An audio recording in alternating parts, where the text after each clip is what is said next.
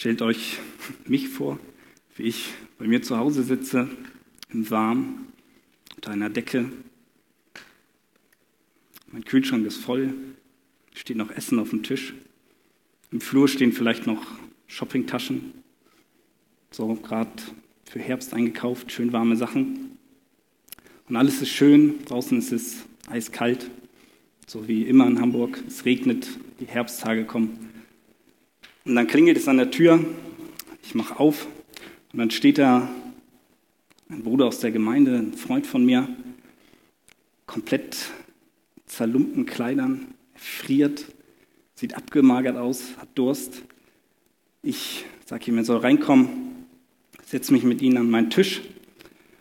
Und er erzählt mir, dass gerade bei ihm einfach alles schief läuft und dass er seit Tagen nichts gegessen hat, dass es ihm richtig dreckig geht, dass er Durst hat, dass er friert die ganze Zeit, dass er zurzeit keine Bleibe hat und nichts anderes zum Anziehen.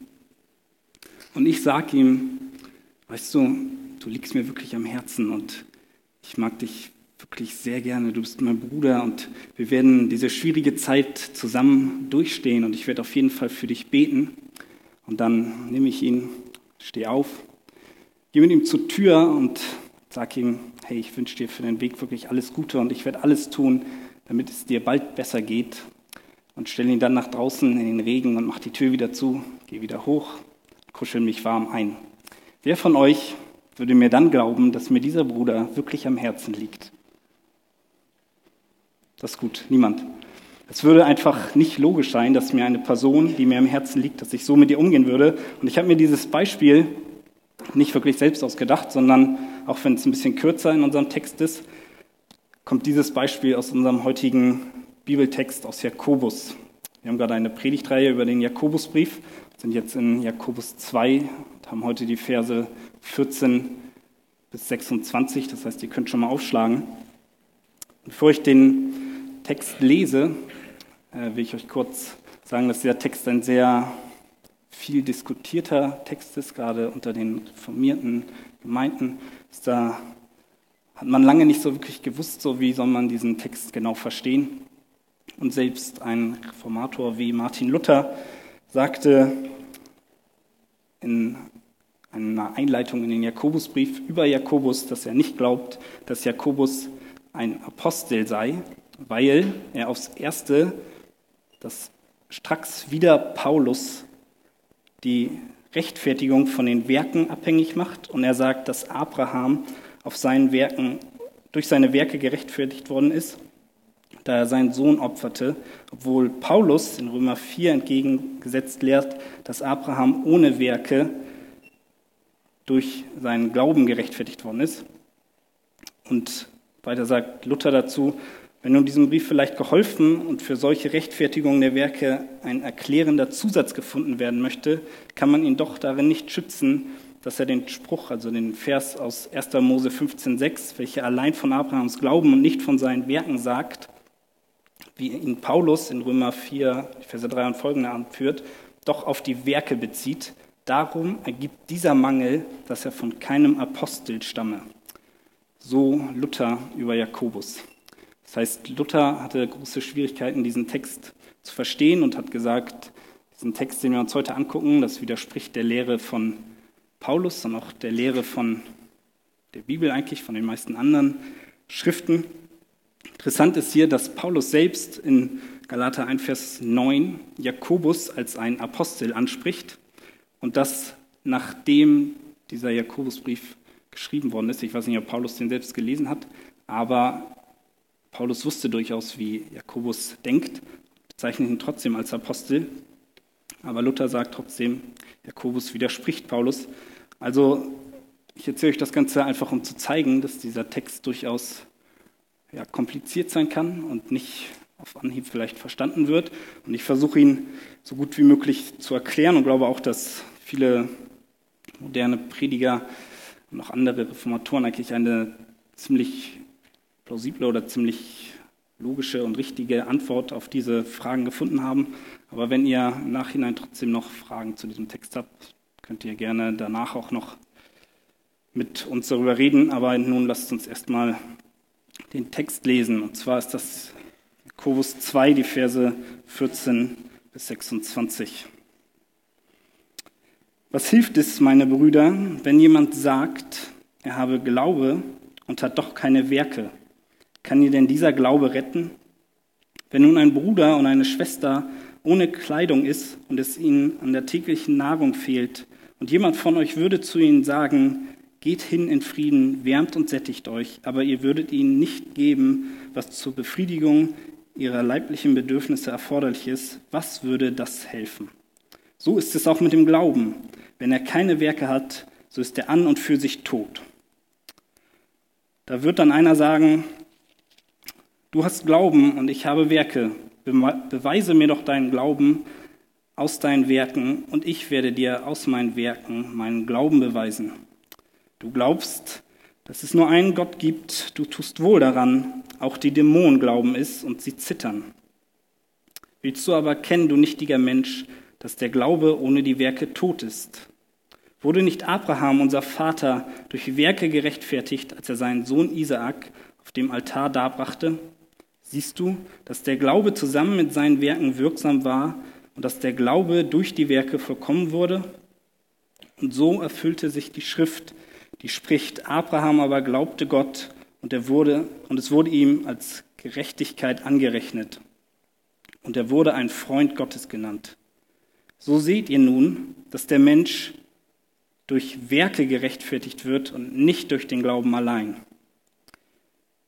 Ist nicht ebenso auch die Hure Rahab durch Werke gerechtfertigt worden, da sie die Boten aufnahm und auf einen anderen Weg entließ?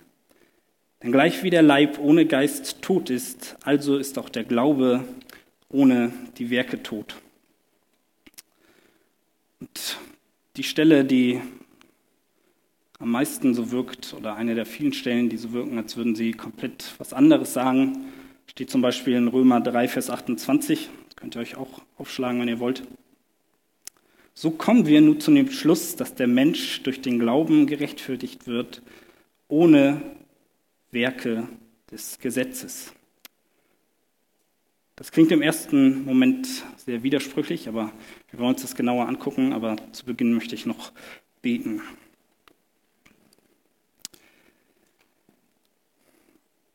Vater, danke, dass du uns dein Wort gegeben hast und dass dein Wort wahr ist und dass du durch dein Wort sprichst. Und ich bitte dich einfach, dass du uns heute Abend Segen schenkst, dass du uns zeigst, was ja, du mit deinem Wort sagen willst, was, was dieser Text bedeuten soll und dass du ja, Herzen öffnest und veränderst, dass du uns stärkst und Kraft gibst durch dein Wort, Herr. Bitte rede du und lass es nicht meine Worte sein, sondern sprich wirklich du durch dein Wort, Herr. Amen.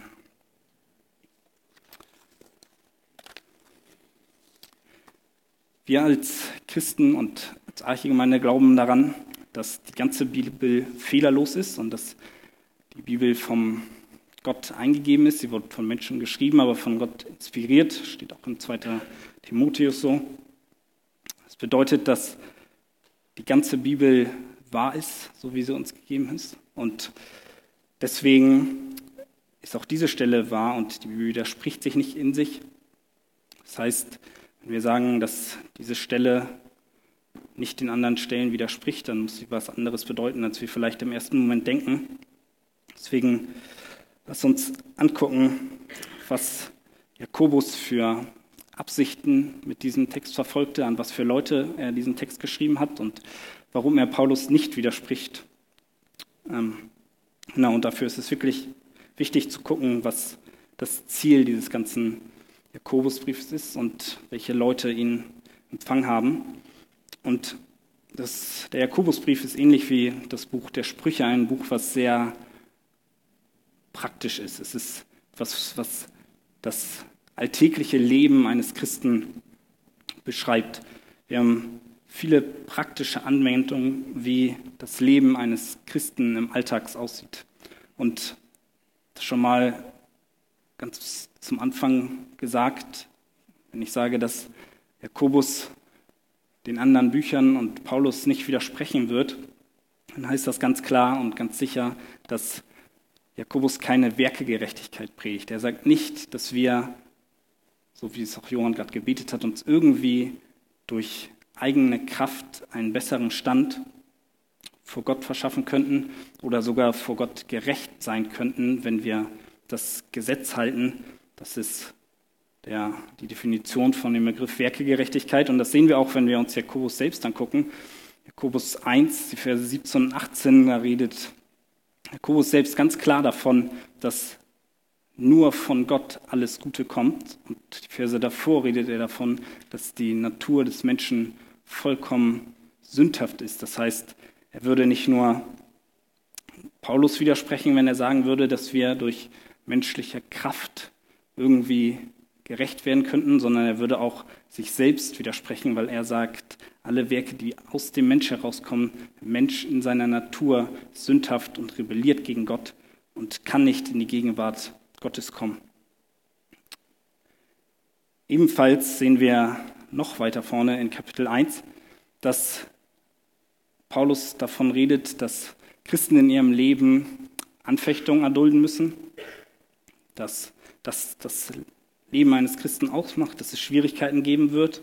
In Versen danach kommt er dann dazu, dass wir nicht nur Hörer des Wortes sein sollen, sondern Täter. Und dann, das hatten wir jetzt in Kapitel 2, darüber hat Andi gepredigt, dass wir Nächstenliebe haben sollen, dass wir ja, den Mensch durch Gottes Augen sehen sollen, nicht nach äußeren Maßstäben, beurteilen sollen, sondern ja, gerade in der Gemeinde einander lieben sollen. Und das alles sind Dinge, die einen Christen ausmachen. Er beschreibt hier das Leben eines Christen, wie gerade schon in der Einleitung gesagt. Er sagt, wenn du Christ bist, hast du Anfechtung. Wenn du Christ bist, dann tust du das, was im Wort Gottes steht. Und du hast Nächstenliebe. Und das sind alles in gewisser Hinsicht Werke, die wir tun. Bei einer Anfechtung ist es vielleicht ein bisschen schwierig, aber wenn es darum geht, dass wir standhaft bleiben sollen, dann ist das vielleicht auch ein Werk. Aber die Frage ist, sagt Jakobus jetzt in seinem Text heute, dass wir durch diese Werke gerecht werden? Die Antwort ist erstmal nein, aber auch so ein bisschen ja. Und wir werden uns noch genauer angucken, was ich damit meine. Das Wichtigste ist, was wir tun müssen, gerade wenn wir diese Stelle mit den Stellen aus den Briefen von Paulus vergleichen, dass wir uns angucken, was genau meint Jakobus eigentlich mit dem Wort werken und was meint er mit dem Wort glauben. Es ist häufig so, das hatten wir auch schon in diesem Brief, dass ein Wort mehrere Bedeutungen haben kann und es ist nicht so klar ist, was gemeint ist. Und deswegen müssen wir uns genau angucken, wie definiert Jakobus hier das Wort Glauben und was ist echter Glaube überhaupt? Wenn wir uns den Text genauer angucken, stellen wir fest, dass Jakobus von verschiedenen Arten von Glauben redet.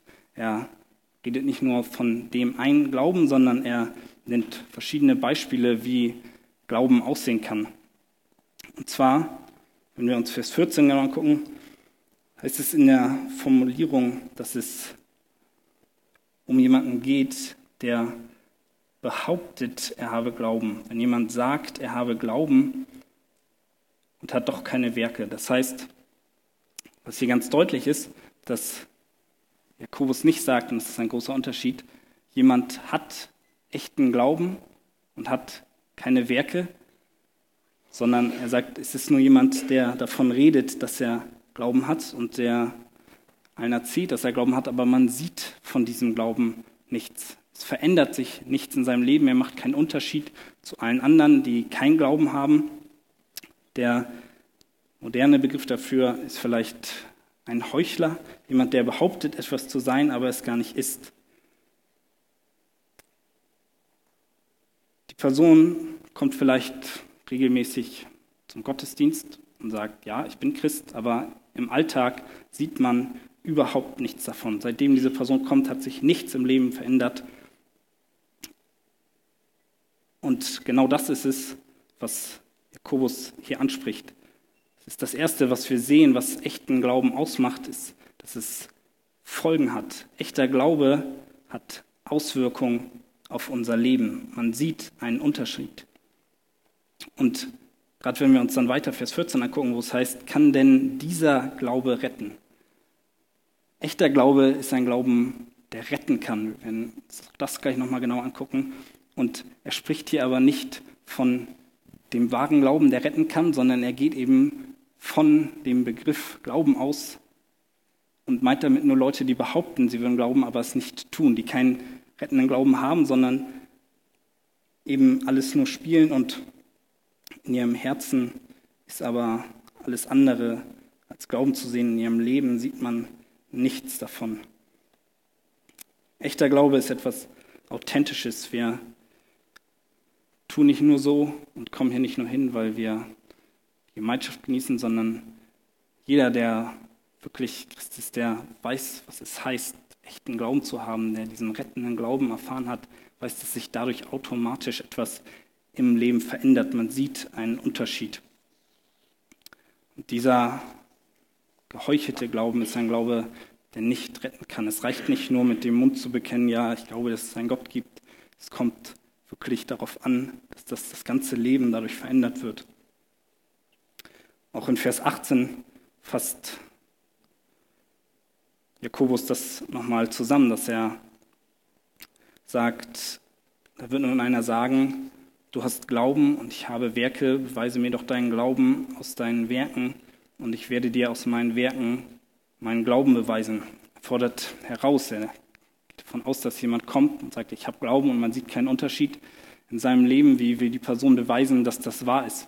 Und Jakobus ist der Überzeugung, und das sehen wir auch bei Paulus, dass Glaube Auswirkungen auf den Alltag hat, Auswirkungen auf das ganze Leben hat und man den Unterschied sieht. Und auch in den Versen dazwischen führt er für eine Person, die so einen Glauben hat, genau das Beispiel ein, was ich in der Einführung verwendet habe, dass er sagt, dass ein Bruder zu einem kommt und es fehlt ihm an etwas und du sagst ihm ja, ich hoffe, dass es dir bald besser geht und ich bete für dich, so typische christliche Floskel und tust aber nichts. Es ist genauso, als würdest du sagen, du hast Glauben und in deinem Leben verändert sich nichts. Vers 19 gucken wir weiter, dass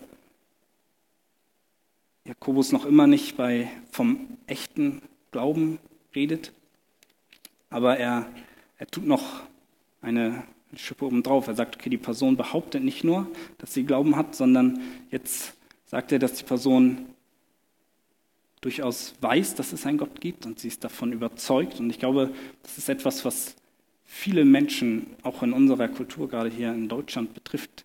Viele Menschen sagen, ja, ich glaube schon, dass es einen Gott gibt. Und ja, vielleicht hat Jesus auch gelebt und kann sein, dass das ein Mensch war, der am Kreuz gestorben ist. Und ja, es gibt auch nur einen Gott, glaube ich. Und ja, der hat die Welt erschaffen. Und sie wissen das alles und haben das alles gehört und haben vielleicht auch mal davon gehört, dass wir glauben, dass unser Glaube ein Glaube ist, der uns rettet. Und sie sagen, ja, ist ja schön, kann ja nicht schaden, an einen Gott zu glauben. Und das ist ja ein guter Ansatz zu sagen, ja, es gibt nur einen Gott, aber es reicht nicht aus. Jakobus macht hier einen ziemlich krassen Vergleich. Er sagt, Leute, die behaupten, ja, es, es gibt zwar einen Gott, aber es bleibt bei diesem reinen Wissen und es ist noch immer nichts, was sich irgendwie verändert. Ich glaube, vielleicht habt ihr das schon mal erlebt, dass ihr jemanden gefragt habt, ja, bist du Christ? Und die Person sagt ja. Und dann fragst du, ja, glaubst du denn, dass Jesus für dich gestorben ist und dass du ohne ihn verloren bist? Und ja, man kann es auch übertreiben. Man muss die Bibel ja nicht so wörtlich nehmen, sondern ja, es gibt zwar einen Gott, aber mehr auch nicht. Nur dieses reine Wissen darüber bringt rein gar nichts, denn Jakobus sagt, diesen Glauben haben selbst die Dämonen. Wir lesen in den Evangelien, dass ein Besessener zu Jesus kommt und die Dämonen erkennen Jesus als den Sohn Gottes. Und ich glaube, so krass das auch klingen mag, dass einige Dämonen, oder ich bin mir ziemlich sicher, wesentlich mehr verstehen, wer Gott eigentlich ist, als wir es tun. Wir haben noch diesen Zusatz und sie zittern. Die Dämonen wissen, dass es Gott gibt und sie wissen, dass Jesus der Sohn Gottes ist und dass er der einzige Weg ist, um Rettung zu erfahren. Sie wissen, dass er gekommen ist, um sich für uns hinzugeben. Und sie wissen, dass jeder, der nicht dazugehört, irgendwann das Gericht Gottes erfahren wird. Und das gilt auch für sie selbst. Und deswegen zittern sie, weil sie wissen, Gott ist viel mächtiger als sie es sind. Und ich glaube, viele Menschen in, unserer, in unserem Alltag, mit dem wir zu tun haben, sehen Gott eher als ein Fabelwesen und Angst vor ihm zu haben, verstehen sie sowieso nicht. In der Bibel heißt es doch, es ist ein liebender Gott. Und alles, was mit Gericht zu tun hat, lehnen sie sowieso direkt ab. Das muss man sowieso nicht glauben. Das ist alles Blödsinn. Aber selbst die Dämonen wissen mehr und wissen, warum sie zittern, weil sie diesen mächtigen Gott sehen. Und was Jakobus deutlich machen will, ist, dass dieses reine Wissen, die Erkenntnis, nur das, nur das Wahrnehmen, ja, es gibt einen Gott, noch nicht ausreicht, um rettenden Glauben zu haben. Glaube muss, wie gesagt, Auswirkungen auf das Leben haben. Und Calvin definiert den Glauben so, dass er sagt, es ist ein festeres, festes und sicheres Wissen um Gottes Gunst uns gegenüber, die in der freien Zusage in Christus gegründet, in unserem Verstand geoffenbart und in unserem Herzen versiegelt ist durch den Heiligen Geist. Der Glaube fängt damit an, dass wir wissen, okay, es gibt nur einen Gott. Das ist gut, das sagt Jakobus auch, ja, es ist gut, dass du immerhin schon mal glaubst, dass es einen Gott gibt und dass es nur einen Gott gibt. Aber es geht weiter.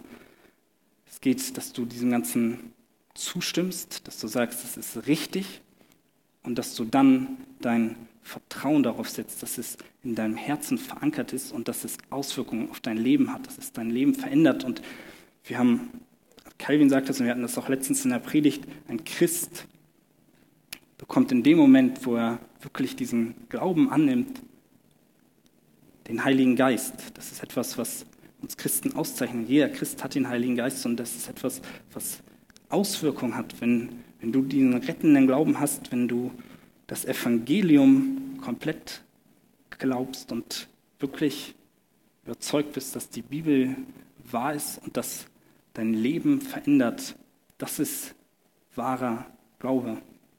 Das Evangelium, für die das vielleicht noch nie gehört haben, ist, dass wir daran glauben, dass, dass, dass auch Jakobus in dem ersten Kapitel beschreibt, dass wir schlecht sind, dass wir nicht in die Gegenwart Gottes kommen können, aber dass Gott voller Liebe seinen eigenen Sohn gibt, der vollkommen schuldlos an unserer Stadt am Kreuz stirbt, damit wir frei werden und damit wir Zugang zu Gott haben. Das ist das Evangelium. Und wenn wir das glauben und Buße tun und anerkennen, wir sind nichts vor Gott, dann verändert das unsere komplette Denkweise, wenn wir unser Vertrauen auf Gott setzen und nicht mehr auf weltliche Dinge, dann werden wir rettenden Glauben bekommen. Dieser Glaube ist es, der uns rettet und keine Werke, nichts, was wir aus uns heraus tun. Allein der Glaube lässt uns gerecht vor Gott stehen und damit reicht das, damit ist kein mündliches Bekenntnis gemeint, auch nicht nur das reine Wissen über die Existenz Gottes, sondern es ist das vollkommene Vertrauen darauf, dass Jesus der einzige Weg zur Errettung ist. Wenn wir das glauben, dann setzen wir unser ganzes Vertrauen auf ihn und es wird Auswirkungen auf unser Leben haben. Und genau über diese Auswirkungen, über, über diese Werke, das ist das, worüber Jakobus eigentlich redet. Diese, Jakobo, äh, diese Werke, von denen Jakobus hier spricht, können ganz verschieden aussehen. Ich glaube, häufig denken wir eben genau an das Falsche, dass wir denken, es sind irgendwelche Sachen, die wir tun müssen, die anstrengend sind und dass wir ja, viel Wohltätigkeitsunterstützung machen, so irgendwo im Ausland helfen und allen möglichen, alle möglichen Sachen machen, die so humanitär sind und die irgendwelchen Leuten was bringen. Und dann stehen wir vor Gott besser da, wenn wir viel Geld spenden und wenn wir im Kinderheim aushelfen. Aber das sind gar nicht die Werke, von denen hier die Rede ist. Das ist auch nicht die Werke davon, dass wir die Rede davon, dass wir die Werke halten, die im Alten Testament gefordert sind, dass wir nach irgendwelchen Ritualen, dass wir die ausüben müssen und dass wir Opfer bringen müssen, sondern ich glaube, es fängt bei wesentlich kleineren Sachen an. Und das ist, dass wir, wenn wir wahren Glauben haben, Liebe von Gott geschenkt bekommen, dass wir eine Liebe geschenkt bekommen, die es in der Welt so nicht gibt, dass wir Nächstenliebe haben und diese wirklich ausleben. Das ist das der höchsten Gebote, die uns Jesus gegeben hat und es ist genau das, worüber Jakobus in den Versen davor spricht, was wir in der letzten Predigt hatten. Da hat Andi auch die Stelle aus Johannes 13, Vers 35 genannt, wo es heißt, dass die Welt uns daran erkennen wird, dass wir Liebe untereinander haben. Eine Liebe, die es in der Welt so nicht zu finden gibt. Und auch Paulus spricht darüber in Galater 5, wo es in Vers 6 heißt, denn in Christus Jesus gilt weder Beschneidung noch Unbeschnittensein etwas, sondern der Glaube, der durch die Liebe tätig ist. Aus Glaube folgt Liebe. Und weiter in Vers 22, die Frucht aber des Geistes ist Liebe. Ich habe gerade davon gesprochen, dass wir als Christen den Heiligen Geist bekommen. Und wenn wir den Heiligen Geist bekommen, dann ist die Frucht daraus, die Folge davon, dass wir Liebe haben, dass wir Liebe zu unserem Nächsten haben, dass wir Gott lieben. Und das verändert unser Leben grundlegend. Wenn Paulus davon spricht, dass wir nicht aus Werken gerettet werden, dann, wenn wir uns die Stelle in Römer genauer angucken, heißt es, dass es um Werke des Gesetzes geht. Vers 28, ohne die Werke des Gesetzes. Wir werden gerechtfertigt ohne die Werke des Gesetzes. Und das ist etwas anderes als das, wovon Jakobus hier spricht. Es geht hier nicht um das Halten der Gebote, nicht um die Werke des Gesetzes, sondern es geht um Werke als die Folge eines rettenden Glauben. Und das ist so etwas wie Nächstenliebe. Und in Galater haben wir noch eine lange Aufführung, was weitere Früchte des Heiligen Geistes sind. Und das Ganze wird auch noch verständlicher, wenn wir uns angucken, wer die Empfänger dieser Briefe waren. Paulus schreibt dann Leute, die der Meinung waren, sie würden gerecht werden, wenn sie die alttestamentlichen Gebote halten. Es sind Juden, die glauben, sie müssen alle Rituale erfüllen und das ganze Gesetz erfüllen, damit sie vor Gott einen gerechten Stand erreichen. Und sie denken nicht, dass der Glaube allein reicht. Sie denken, man muss sich beschneiden lassen und sonst hat man vor Gott keine Chance. Und deswegen schreibt er ihnen, nein, das ist nicht wahr. Ihr braucht nicht die Werke des Gesetzes, sondern ihr braucht Glauben allein. Rettenden Glauben, lebendigen Glauben. Und Jakobus hat Leute, die ein ganz anderes Problem haben. Das sind vielleicht viel mehr Leute, die verstanden haben, okay, der Glaube allein rettet und die daraus dann den Schluss ziehen, da muss ich ja gar nichts mehr machen. Und vielleicht ist es von euch jemand hier, der genauso denkt. Das ist, der sich denkt, okay, wenn, wenn der Glaube einfach alles, alles ist, was ich brauche, um gerettet zu werden, warum soll ich dann noch irgendwelche Gesetze halten? Warum soll ich dann noch irgendetwas in meinem Leben ändern? Dann kann ich doch einfach so viel sündigen, wie ich will. Oder sind eben Leute, die nur behaupten, sie wären wären Christen und sie würden glauben, aber tun es gar nicht. Und deswegen schreibt Jakobus ganz anders, weil die Leute ein ganz anderes Problem haben. Deswegen gibt er ihnen Kriterien, woran man prüfen kann, ob der Glaube wirklich echt ist. Und die Bibel sagt uns, dass gerade dieses, dieses Denken, dass ja, okay, wenn wir jetzt gerecht geworden sind durch den Glauben allein, dann können wir tun und lassen, was wir wollen, ein vollkommen sinnloser und dummer Gedanke ist, in Galater 5, was ich eben schon zitiert hatte, in Vers 13 heißt es, denn, denn ihr seid zur Freiheit berufen, Brüder. Nur macht die Freiheit nicht zu einem Vorwand für das Fleisch, sondern dient einander durch die Liebe. Da haben wir wieder die Liebe. Was dieser Vers sagt, ist, ja, wir sind durch den Glauben frei gemacht, aber seid doch nicht so dämlich und sagt deswegen, lebe ich jetzt die Sünde noch mehr aus, damit die Gnade noch größer wird. Das ist ein vollkommen sinnloser Schluss. Und es gibt viele Beispiele, die deutlich machen, wie schwachsinnig diese Denkweise einfach ist. Wenn man sich vorstellt, oder wenn ihr euch vorstellt, ich muss euch wieder was vorstellen, äh, ihr seid im Krieg und werdet von der gegnerischen Armee gefangen genommen und seid im Gefängnis und sie quälen euch und ihr werdet gefoltert. Und dann kommen eure Leute und sie retten euch daraus und befreien euch. Und ihr seid wieder frei. auf welcher Seite würdet ihr danach weiterkämpfen? Auf der Seite des Feindes gegen eure Leute oder würdet ihr den Feind bekämpfen? Müsst ihr noch überlegen? Den Feind bekämpfen, sehr gut, Robin. Äh, genau, wir kämpfen natürlich gegen unseren Feind. Wenn wir gefangen waren dann, dann befreit werden, dann kämpfen wir doch gegen unseren Gegner. Und jedes Mal, wenn wir sündigen und wenn wir sagen, okay, gut, ich sündige jetzt so viel ich will, dann ist es so, als würden wir sagen, gut, ich kämpfe jetzt für meinen Feind, gegen meine eigenen Leute, weil genau das ist eigentlich unsere Ausgangslage. Wir waren Gefangene und Sklaven der Sünde, Gott macht uns frei, dann sagen wir doch danach nicht, gut, dann kämpfe ich jetzt gegen den, der mich befreit hat, sondern wir kämpfen gegen die Sünde, die uns versklavt hat. Wenn du echten Glauben hast, sieht man das in deinem Leben, dann sieht man das an deinen Werken, die du tust, weil du die Liebe, die du empfangen hast, weitergeben willst. Jesus ist uns ein gutes Beispiel da drin, was es heißt, Werke der Liebe zu tun. Wenn wir uns vorstellen, dass Jesus nur gekommen wäre und gesagt hätte, er hätte uns lieb, aber nichts gemacht hätte, dann hätte uns das auch nichts gebracht. Sondern durch sein Werk am Kreuz, durch seine Tat hat er seine Liebe bewiesen und uns dadurch freigemacht.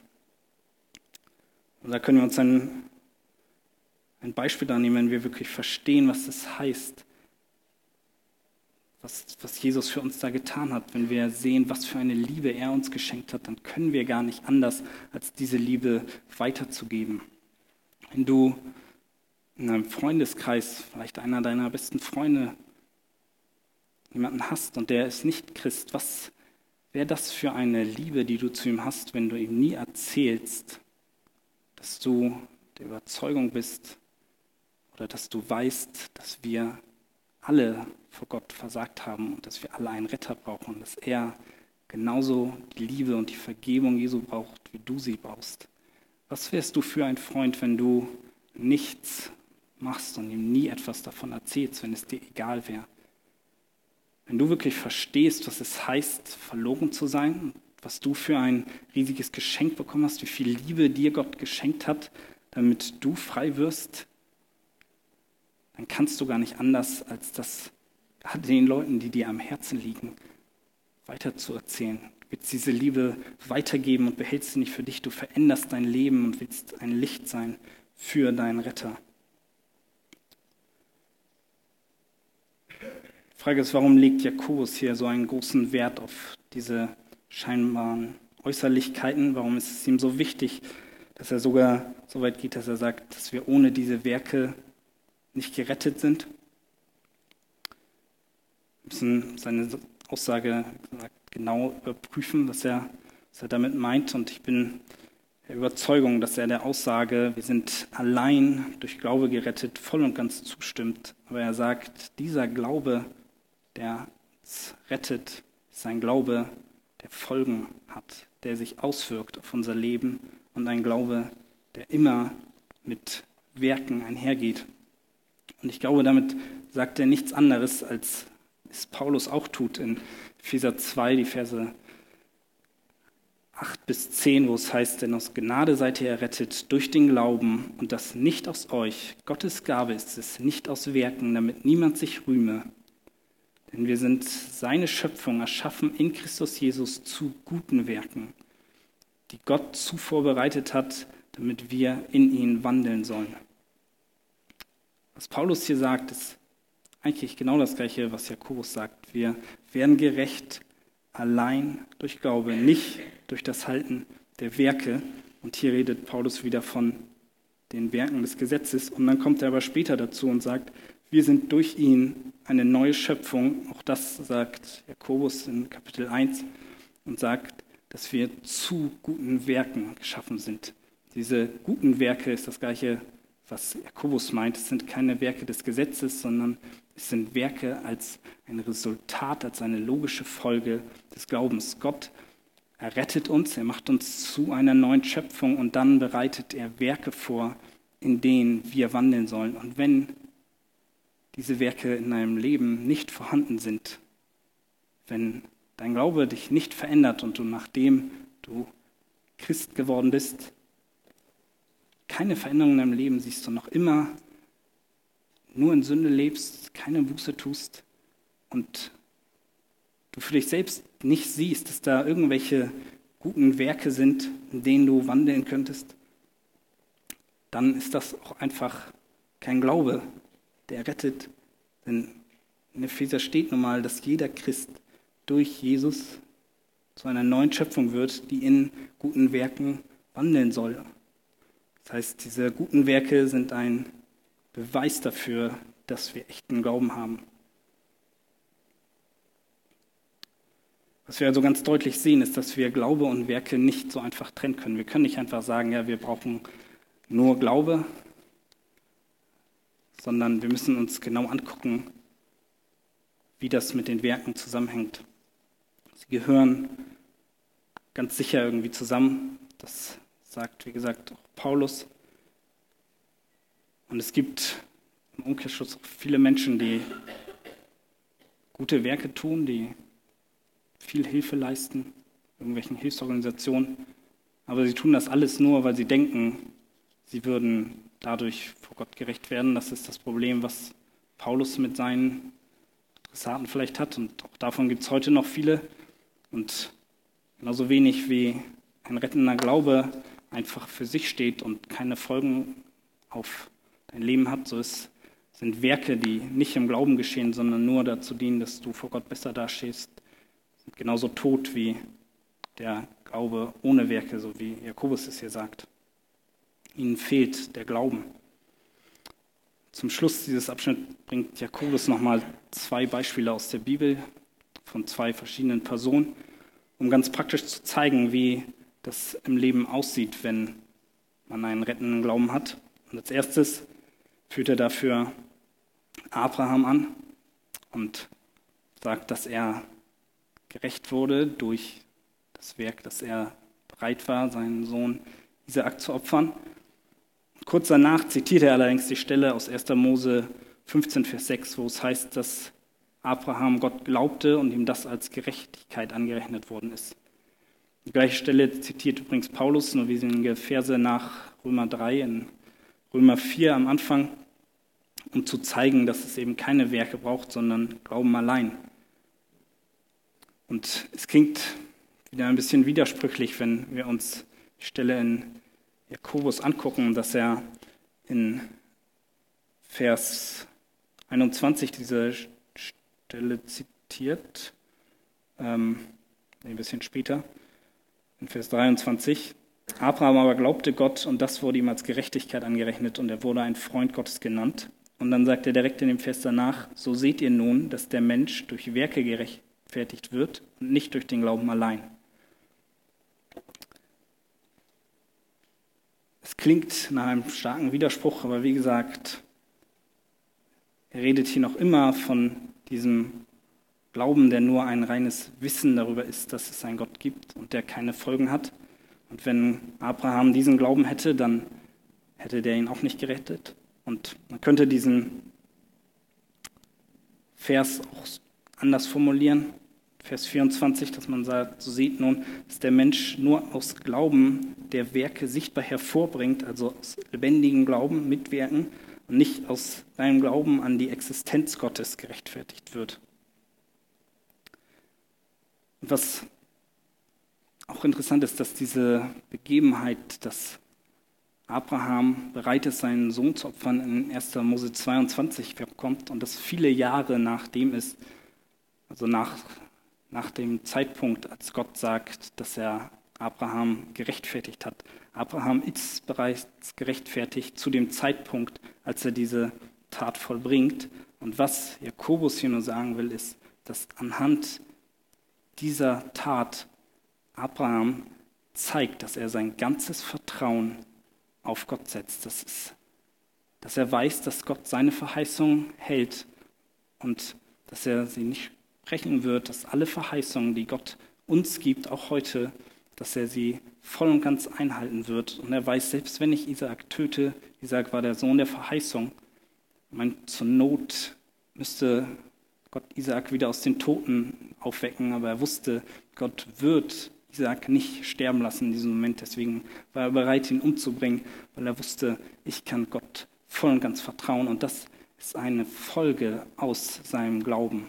Und wenn sein Glaube keine Folgen in seinem Leben hätte, wenn er nicht kein Vertrauen hätte und nur wüsste, okay, es gibt einen Gott, aber er vertraut ihm nicht und es verändert sein Leben nicht, dann, dann wäre es kein, kein wahrer Glaube. Das ist das, was Jakobus deutlich machen will. Das klingt ziemlich hart und es heißt nicht, dass wir, sobald wir gerechtfertigt werden, vollkommen werden und nie wieder an Gott zweifeln. Wir sehen auch in Abrahams Leben, das finde ich sehr ermutigt, selbst nachdem er noch gerechtfertigt wurde, dass er trotzdem in Situationen kommt, wo er Gott nicht vertraut, wo er seine Frau abermals als seine Schwester ausgibt, weil er Angst hat, dass sie etwas zustößen könnte und er kein Vertrauen auf Gott hat. Aber genau diese Punkte sind es, die auch Jakobus in den Versen davor anspricht, dass er sagt, ja, es kommen Anfechtungen, es kommen schwierige Zeiten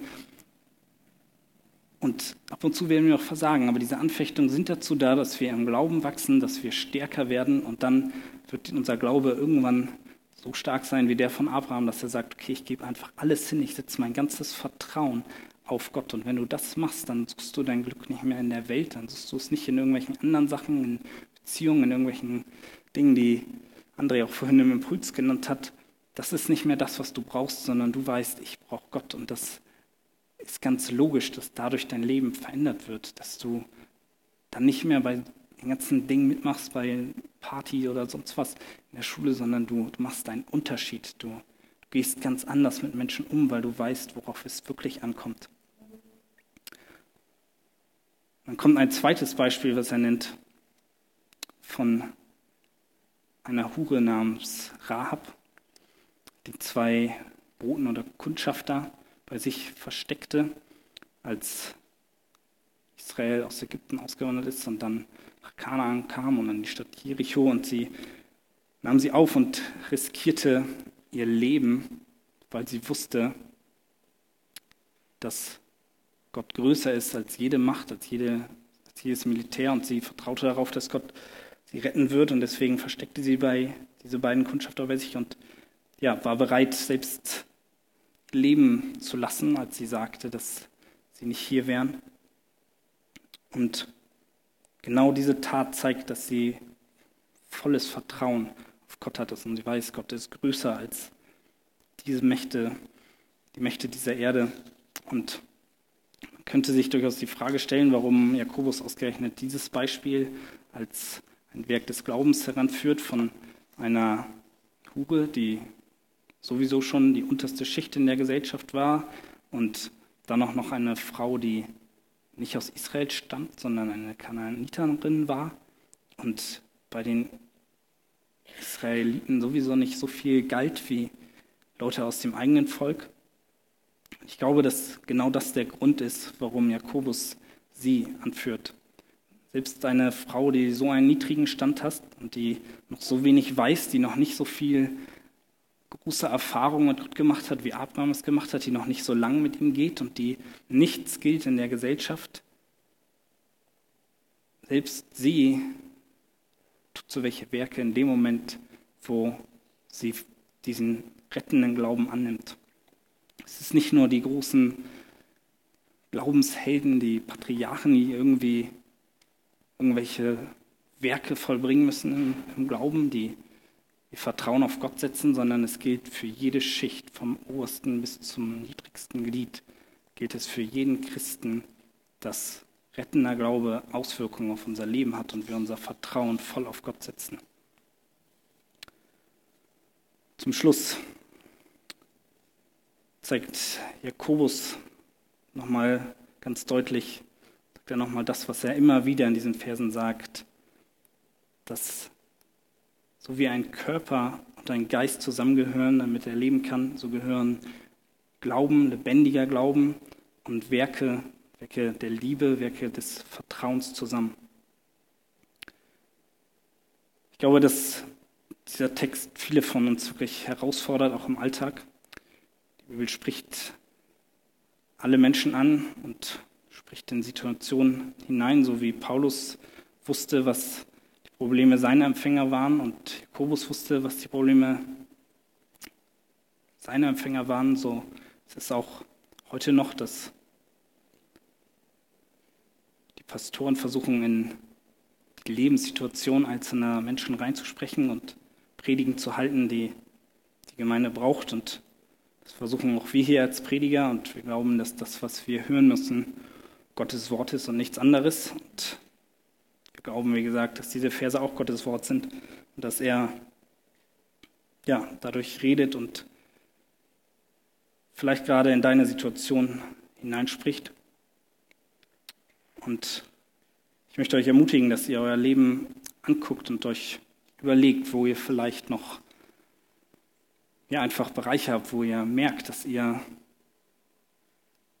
noch nicht wirklich Vertrauen auf Gott gesetzt habt, wo ihr noch nicht euer ganzes Vertrauen Gott hingegeben habt, wo euer Glauben vielleicht noch schwach ist. Das heißt nicht, ich möchte niemandem Angst machen, dass ihr keinen rettenden Glauben habt, aber überprüft einfach, ob diese Werke der Liebe euch vorhanden ist. Wie sieht es mit der Nächstenliebe aus hier untereinander? Wie sieht es aus, wenn du mit nicht-christlichen Freunden redest? Hast du Liebe für diese Menschen? Ist es dir wichtig, die Liebe, die Jesus dir gegeben hat, weiterzugeben? Es gibt verschiedene andere Werke, die als Folge des Glaubens kommen. Wir hatten vor kurzem eine Taufe hier, wo die Täuflinge bezeugt haben. Einige aus unseren Reihen waren auch darunter, dass sie an Jesus glauben und sie wollen das bekennen. Sie tun das nicht, weil sie denken, dass sie dadurch gerettet werden, gerecht werden oder gerettet werden, sondern es ist ein Gehorsamschritt, weil die Bibel uns auffordert, weil sie Gott gehorsam sein wollen und den Glauben bekennen wollen. Und ich sage ganz bewusst, dass jeder auf sein Leben gucken soll, dass jeder bei sich prüfen soll, ob, wie es mit seinem Glaubensleben aussieht, wie es mit diesen Folgen des Glaubens aussieht. Machst du einen Unterschied zu Nichtchristen? Ähm, ich möchte nicht, dass irgendjemand hier anfängt, jetzt bei seinem Nachbar oder bei seinem Freund zu gucken und sich zu überlegen, hm, der hat aber viele Probleme, der wird wohl keinen lebendigen Glauben haben.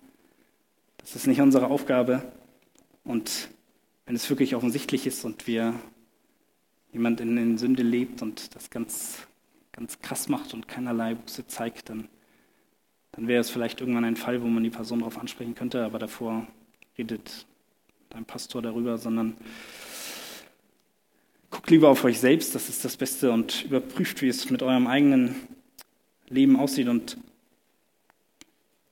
selbst wenn es vielleicht mal nicht so perfekt läuft, gerade deswegen finde ich das von Abraham so ermutigend, dürfen wir wissen, dass wir gerecht vor Gott sind, dass er uns frei gemacht hat von jeder Sünde, aber dass er uns ja immer wieder in Situationen stellen wird, wo wir Schwierigkeiten haben werden und wo sich zeigt, wo unser Glaube standhält. Und selbst wenn wir fallen, er wird uns wieder aufrichten und er wird unseren Glauben immer mehr stärken und wir werden immer mehr Werke hervorbringen können.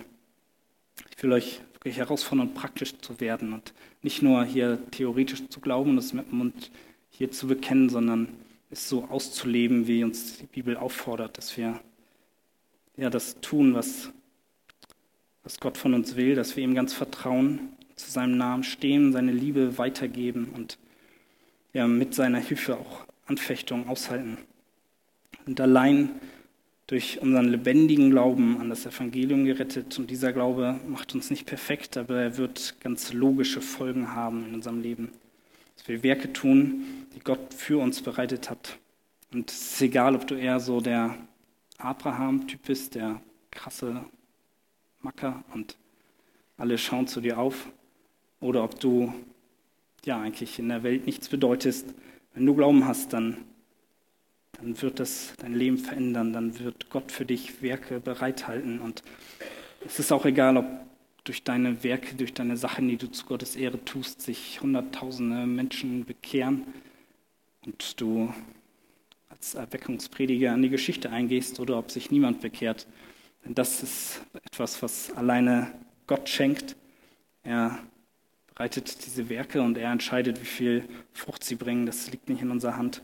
Aber es werden Werke in unserem Leben da sein. Es wird Auswirkungen auf unser Leben haben, seien sie noch in so einem kleinen Rahmen, sei es nur, dass du ganz persönlich Gott einfach anvertraust und mit deinen Sachen abschließt, die du in dieser Welt gesucht hast, dass du ja einfach seine Liebe auslebst.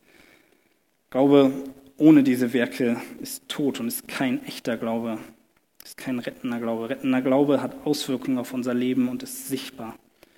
Werke sind eine ganz logische Folge aus unserem Glauben, so wie es eine logische Folge ist, dass ich meinem Bruder, so wie ich es im Anfangsbeispiel beschrieben hatte, etwas zu essen gebe und ihm etwas gebe, wo er sich aufwärmen kann, dass ich ihn aufnehme und ihn wirklich unterstütze, weil ich ihn liebe.